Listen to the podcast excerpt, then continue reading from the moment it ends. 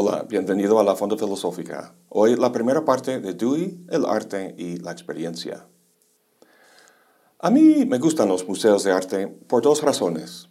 Primero, por el arte, obviamente, y segundo, por la oportunidad que me da de observar a los demás ahí. Me siento en una banca y observo cómo la gente interactúa con las pinturas colgadas en las paredes. Llega una persona y se pone delante de la obra, a unos dos metros, afecta un pose pensativo y a los 10 o 15 segundos pasa a la siguiente obra. Es fascinante ver este curioso baile, pero también triste.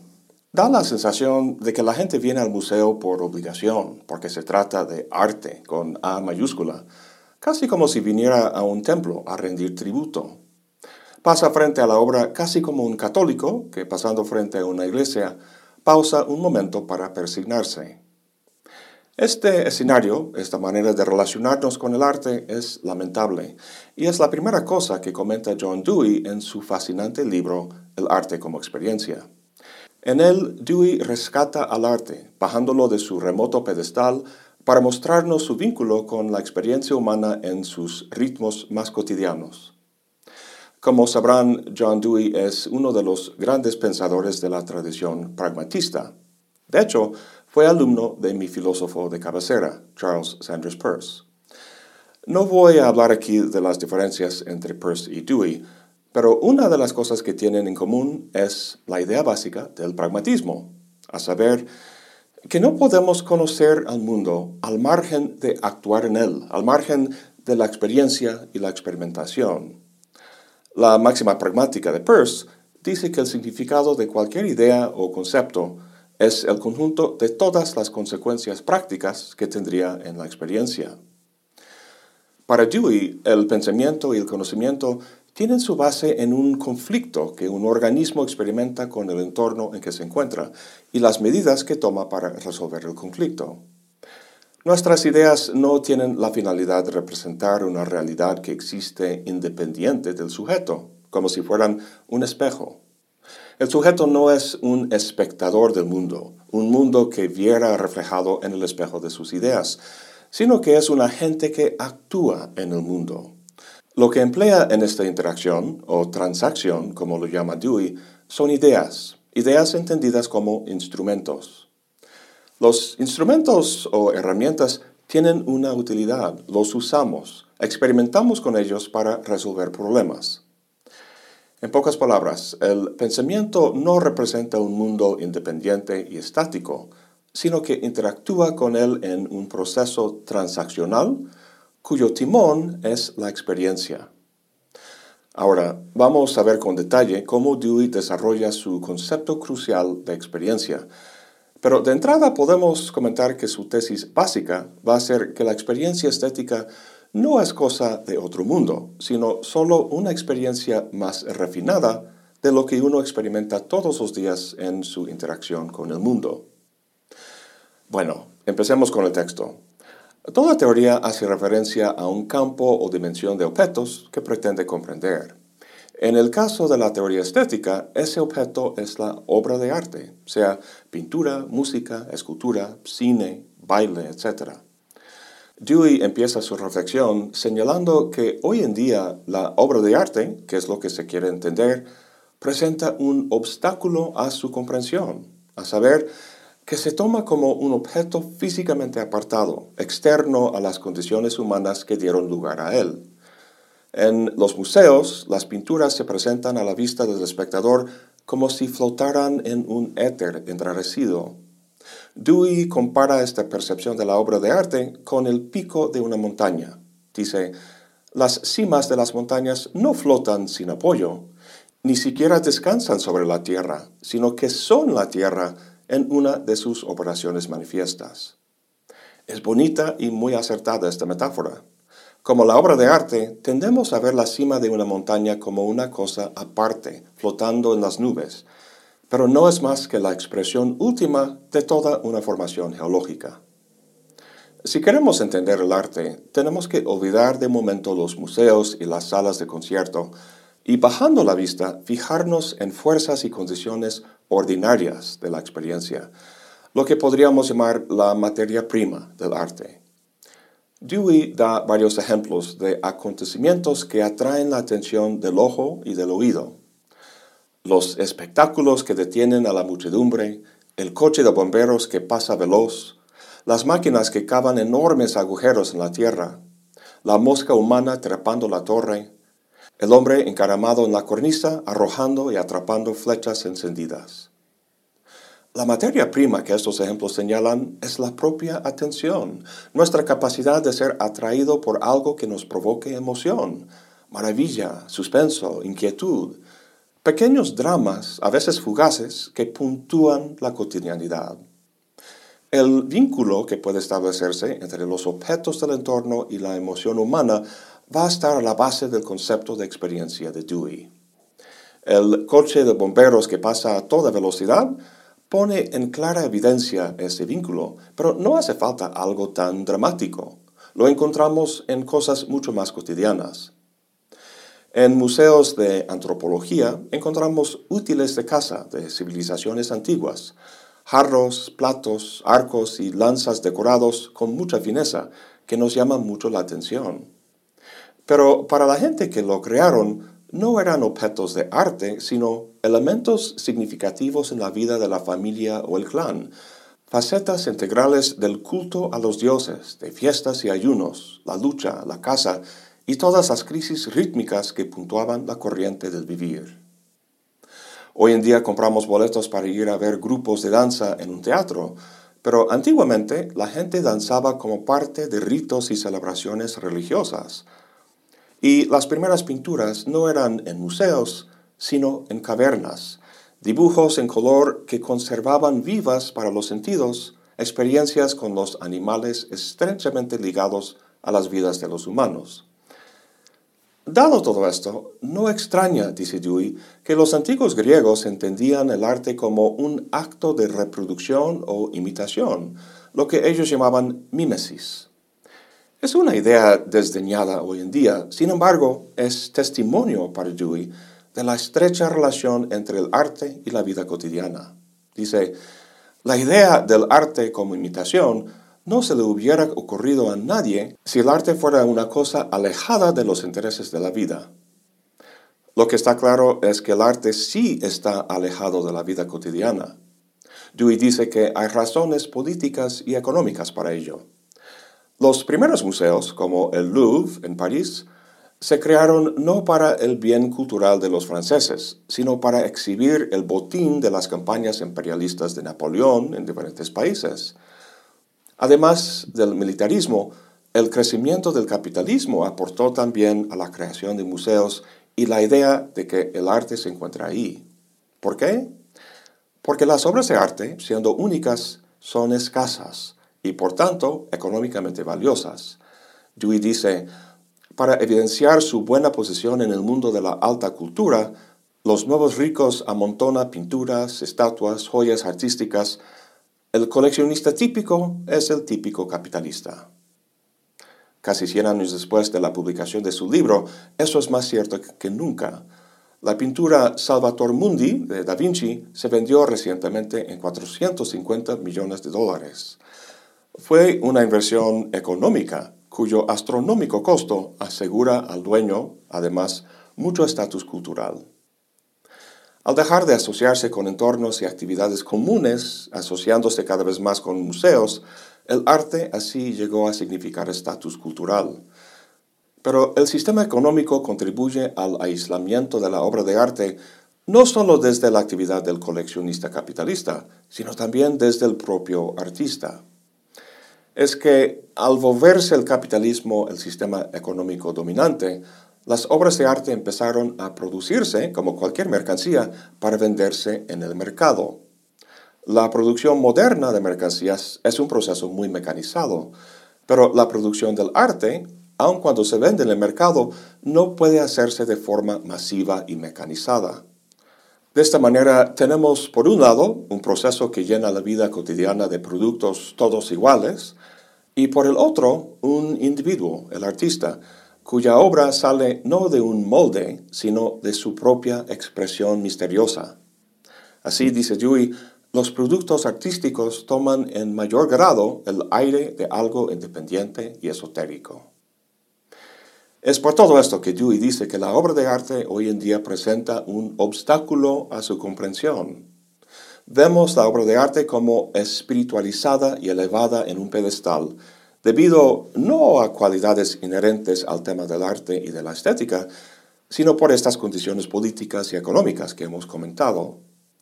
Para aterrizar nuestra comprensión del arte, entonces, hay que redescubrir y recalcar la continuidad de la experiencia estética con los procesos normales de la vida.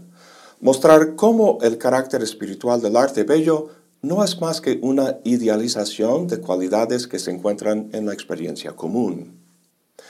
Aquí volvemos al tema clave de su pensamiento, la experiencia, y ahora empieza a explicarlo. El título de este primer capítulo es Criatura viviente. La vida de una criatura, dice Dewey, tiene lugar en un entorno, en interacciones con el ambiente que le rodea. Pocas veces se encuentra el organismo en una relación de equilibrio con su entorno. De forma casi constante, se encuentra más bien en un estado de desequilibrio. Por ejemplo, el hambre, estar expuesto a un peligro, la necesidad de calentarse con la luz del sol o de hacer una madriguera para dormir. Todos esos son carencias o faltas que, para suprimirse o satisfacerse, requieren que haga ajustes en su relación con el entorno. Sin embargo, el equilibrio que así alcanza solo es temporal. Si alcanzara un equilibrio definitivo, se podría decir que el organismo dejaría de vivir o que simplemente existiría, ya que la vida para Dewey es el proceso o las fases de perder sintonía con el ambiente y de restaurarla. La vida entonces no es un equilibrio estático, pero tampoco es salir y luego volver, al mismo estado que antes. Si eso sucede, el organismo meramente subsiste, pero no crece. Por otro lado, si la brecha entre organismo y entorno es demasiado grande, por ejemplo, si se presenta un virus bastante letal, entonces no puede restaurar el equilibrio y muere. Entre los dos extremos de la subsistencia y la muerte hay una vida creciente, una vida enriquecida por la experiencia. Dice Dewey, la vida crece cuando una caída temporal es una transición hacia un mayor equilibrio de las energías del organismo con las condiciones en que vive. Por ejemplo, tomas un curso sobre el pensamiento de Hegel. Al principio, antes de empezar la lectura, estás en equilibrio con el mundo, o sea, hay armonía entre las ideas en tu cabeza y el mundo circundante que representan o reflejan. Pero luego empiezas a leer la fenomenología del espíritu y te saca de onda, te saca de tu equilibrio intelectual. El proceso de lidiar con el texto y comprenderlo, de hacer los ajustes conceptuales necesarios, no simplemente restaura el equilibrio anterior, sino un equilibrio enriquecido, más extensivo y de mayor robustez en el entorno intelectual. Ahora, ¿qué tiene que ver esta descripción de procesos biológicos, de entornos y ajustes con la experiencia estética? Para Dewey, la dinámica del primero está a la base del segundo. La dinámica de la pérdida de integración con el entorno y su recuperación no es mecánica ni pasiva, sino rítmica. Entiende el ritmo como un cambio ordenado, un movimiento menguante y creciente como el sístole y el diástole cardíaco, una tensión cuya resolución es una consumación, el cierre de un proceso, lo cual para Dewey se aproxima a lo estético. Fíjate en la trama de una novela o la asociación de notas y movimientos en una sinfonía, o incluso en los distintos elementos visuales que componen una pintura como Guernica de Picasso.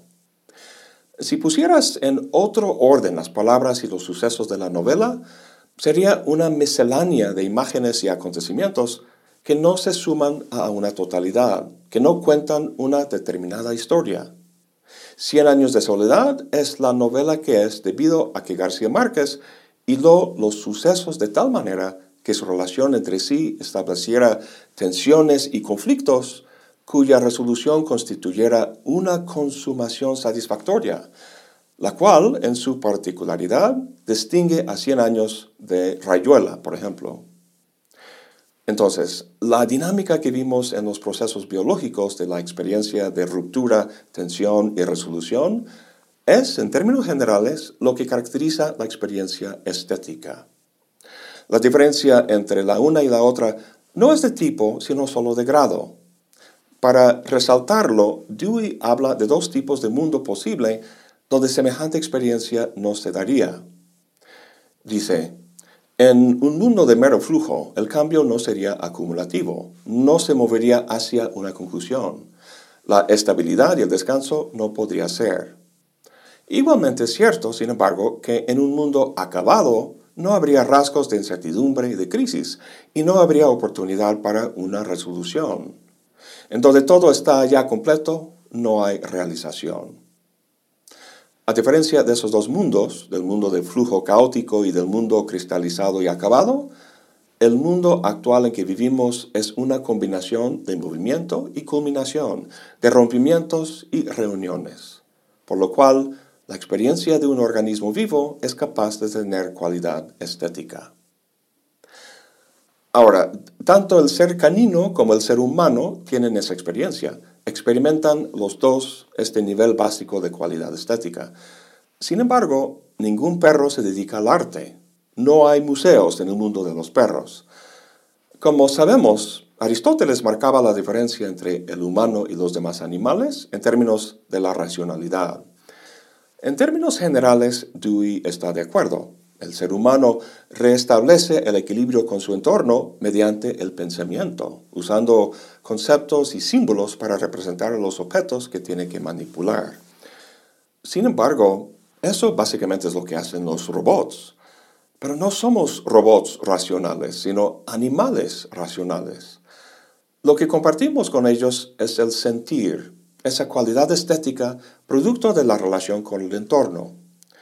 La diferencia entre el humano y el perro estriba más bien en el papel del afecto en el ser humano.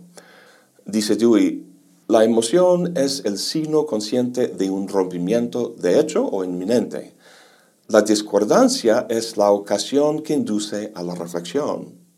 El deseo de restaurar la unión convierte la mera emoción en interés hacia los objetos como condiciones de la realización de la armonía.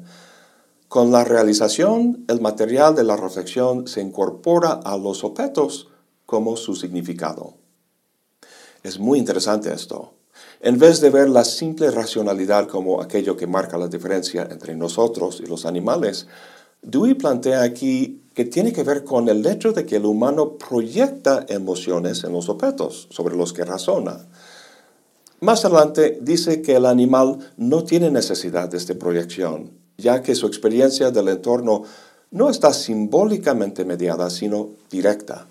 Dice, las actividades de la zorra, el perro y el tordo pueden ser al menos el recuerdo y el símbolo de esa unidad de experiencia que fraccionamos cuando el trabajo es labor y el pensamiento nos saca del mundo. El animal vivo está plenamente presente en todas sus acciones, en sus miradas cautas, en sus agudos resuellos, en sus repentinos movimientos de orejas. Todos los sentidos están igualmente en alerta, todo lo cual constituye la gracia animal con el cual al hombre le es tan difícil rivalizar. Más adelante dice que el perro nunca es pedante ni académico, o en otras palabras, como dice Jean-Jacques Rousseau en un escrito suyo, el único animal capaz de convertirse en imbécil es el ser humano. Y eso porque nuestra experiencia es simbólicamente mediada, las emociones empleándose para hilar los objetos de nuestra experiencia para formar diferentes escenarios hipotéticos. Esto, en el lenguaje de la lógica, es lo que se llama el silogismo, pero también es el mismo fenómeno que nos permite, a diferencia del perro, crear obras de arte. El tercer capítulo del libro se llama cómo se tiene una experiencia. Y ahí Dewey habla con mucho más detalle del papel de las emociones en el pensamiento, de cómo se proyectan en los objetos y los diferentes factores que inciden en la calidad de experiencia que tenemos, sea intelectual o propiamente estética. Eso será el tema del siguiente video. Eso es todo por hoy. Gracias por acompañarme. Hasta la próxima y buen provecho.